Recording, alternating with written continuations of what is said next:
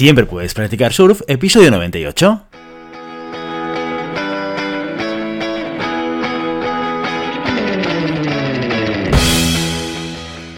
Bienvenido y bienvenida a Siempre puedes practicar surf, el podcast diario sobre recursos humanos.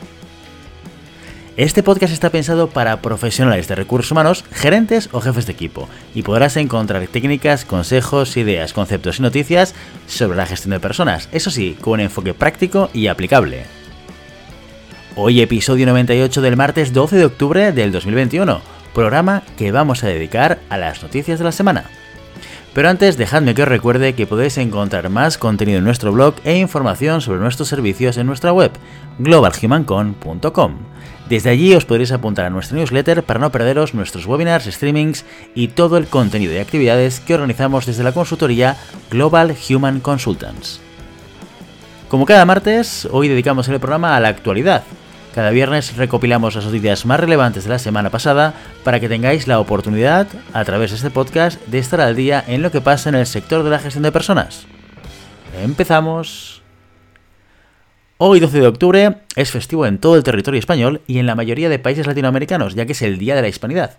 Pero nosotros seguimos al pie del cañón y no descansamos para poder traerte las mejores noticias. Y aquí va la primera que hemos podido leer en La Vanguardia. Y dice lo siguiente, los empleados de Desigual votan a favor de trabajar cuatro días a la semana. Hace dos semanas ya comentábamos la noticia de que Desigual quería implementar la jornada laboral de cuatro días, eso sí, reducción de sueldo incluida, pero que esta propuesta solo saldría adelante si la mayoría de los empleados votaban a favor. Pues bien, la votación ya ha tenido lugar y la iniciativa ha salido adelante con un 86% de los empleados a favor, por encima del límite del 66% que se había puesto como mínimo para aprobarla. Además ha contado con una alta tasa de participación ya que el 98% de los trabajadores han emitido su opinión. Así pues, los empleados de Desigual pasarán de trabajar 39,5 horas semanales a 34, con una reducción del sueldo del 6%. Esta medida, por el momento, solo afectará a los trabajadores de las oficinas centrales y no se aplicará ni en tiendas ni en equipos comerciales o de operaciones, afectando a 500 personas de una plantilla total de desigual de 2.700. Según comentan en el propio artículo, parece que varias fuentes afirman que la empresa textil alertó a los trabajadores que aquellos que no aceptaran la reforma y rechazaran adaptar su jornada verían su contrato rescindido con una indemnización de 20 días por año trabajado y con un máximo de 9 mensualidades, lo que puede llevar a una reducción de la plantilla en las oficinas centrales. La propia Desigual ha confirmado estos datos, pero insiste en que no se trata de un despido, sino de una rescisión de contrato.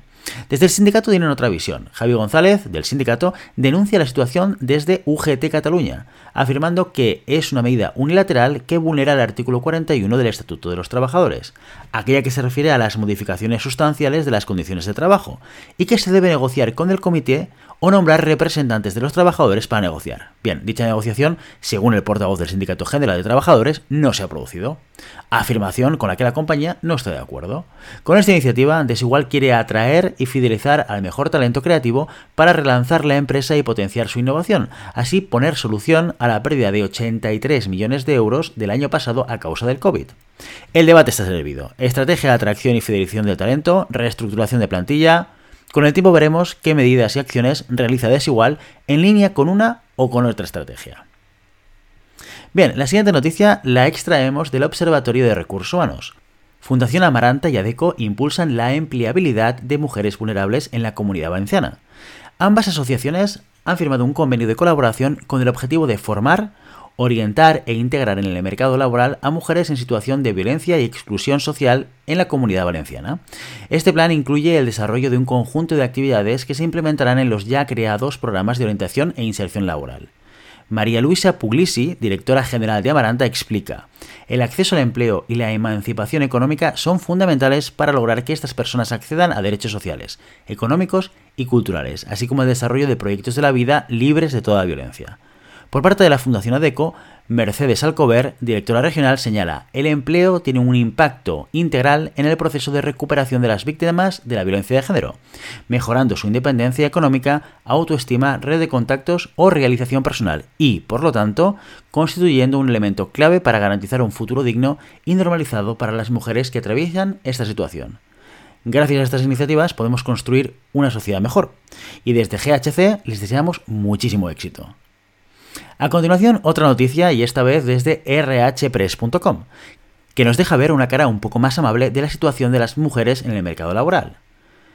Y dice lo siguiente, Zurich Seguros se sitúa entre las tres únicas empresas del mundo con el nivel más alto de igualdad de género.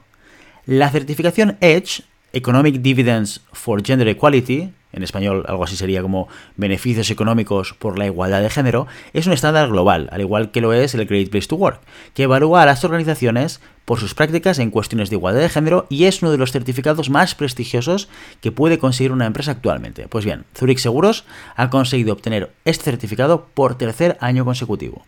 Para obtener dicho título es necesario pasar una estricta auditoría y la certificación se debe renovar cada dos años, con la posibilidad de perderla si no se cumplen con los requisitos. La certificación Edge cuenta con tres categorías, Assess, Move y Lead, siendo esta última el escalón más alto. ¿Cómo saber si una empresa merece este galardón? Para ello, los auditores analizan cinco áreas clave: salario igualitario, reclutamiento y promoción, formación y desarrollo a líderes y mentores, trabajo flexible y cultura de la compañía. En esta ocasión, la aseguradora ha conseguido el nivel LEAD, que como hemos comentado anteriormente es el nivel más alto que se puede conceder y que hasta ahora solo tienen otras dos empresas más en todo el mundo. Pero no lo ha hecho a nivel global, sino que ha sido la delegación de nuestro país, Zurich España, quien ha conseguido este hito. De hecho, la delegación española fue la primera empresa nacional que en 2015 consiguió el certificado en su modalidad ASES. En 2019 ascendió a MOVE y este año 2021 ha alcanzado el nivel máximo gracias a las políticas y prácticas en materias de igualdad que ha implementado durante todo este tiempo. Ante este hecho, Vicente Cancio, CEO de Zurich España, dice, es un orgullo convertirnos en una de las tres únicas compañías del mundo que ha alcanzado el máximo nivel de la certificación Edge, además de ser la primera y única empresa de España que cuenta con esta acreditación desde 2015. Sin embargo, no nos conformamos y seguimos trabajando en nuevas iniciativas para profundizar en nuestro firme compromiso por la equidad y la igualdad de género, haciéndolo extensivo a todas las áreas y aspectos de nuestro trabajo. Una de las partes más relevantes de las auditorías Edge son las encuestas a la plantilla. En el caso de los empleados de Zurich España, estos consideran que la compañía es respetuosa con la conciliación laboral familiar, creen que existe igualdad de oportunidades en la contratación y la promoción y consideran que la dirección muestra compromiso por la equidad de género.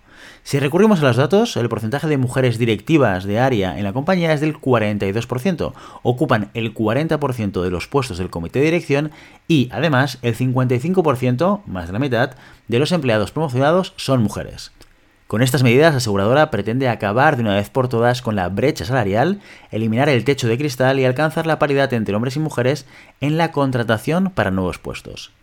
Siendo Zurich España la única empresa en nuestro país con este certificado, es evidente que aún queda mucho camino por recorrer y esperamos que este galardón se expanda a más empresas españolas de aquí a un futuro no muy lejano. ¿Consideras que tu empresa se merece este título? Déjanos tus opiniones en los comentarios. Y cerramos las noticias del día de hoy a través de Business Insider. Y dice lo siguiente, las scale-ups españolas generaron más de 294.000 empleos en 2020. Una scale-up es una startup que ha logrado crecer y posicionarse bien generando un mayor impacto económico y social y superando la barrera del millón de euros de facturación.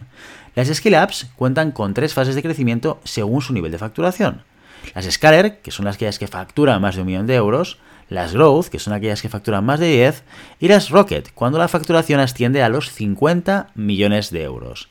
Según el informe Impacto de las Scale-Ups de la economía de España, las Scale-Ups españolas cerraron el ejercicio 2020 generando 8.000 empleos directos y 285.300 indirectos.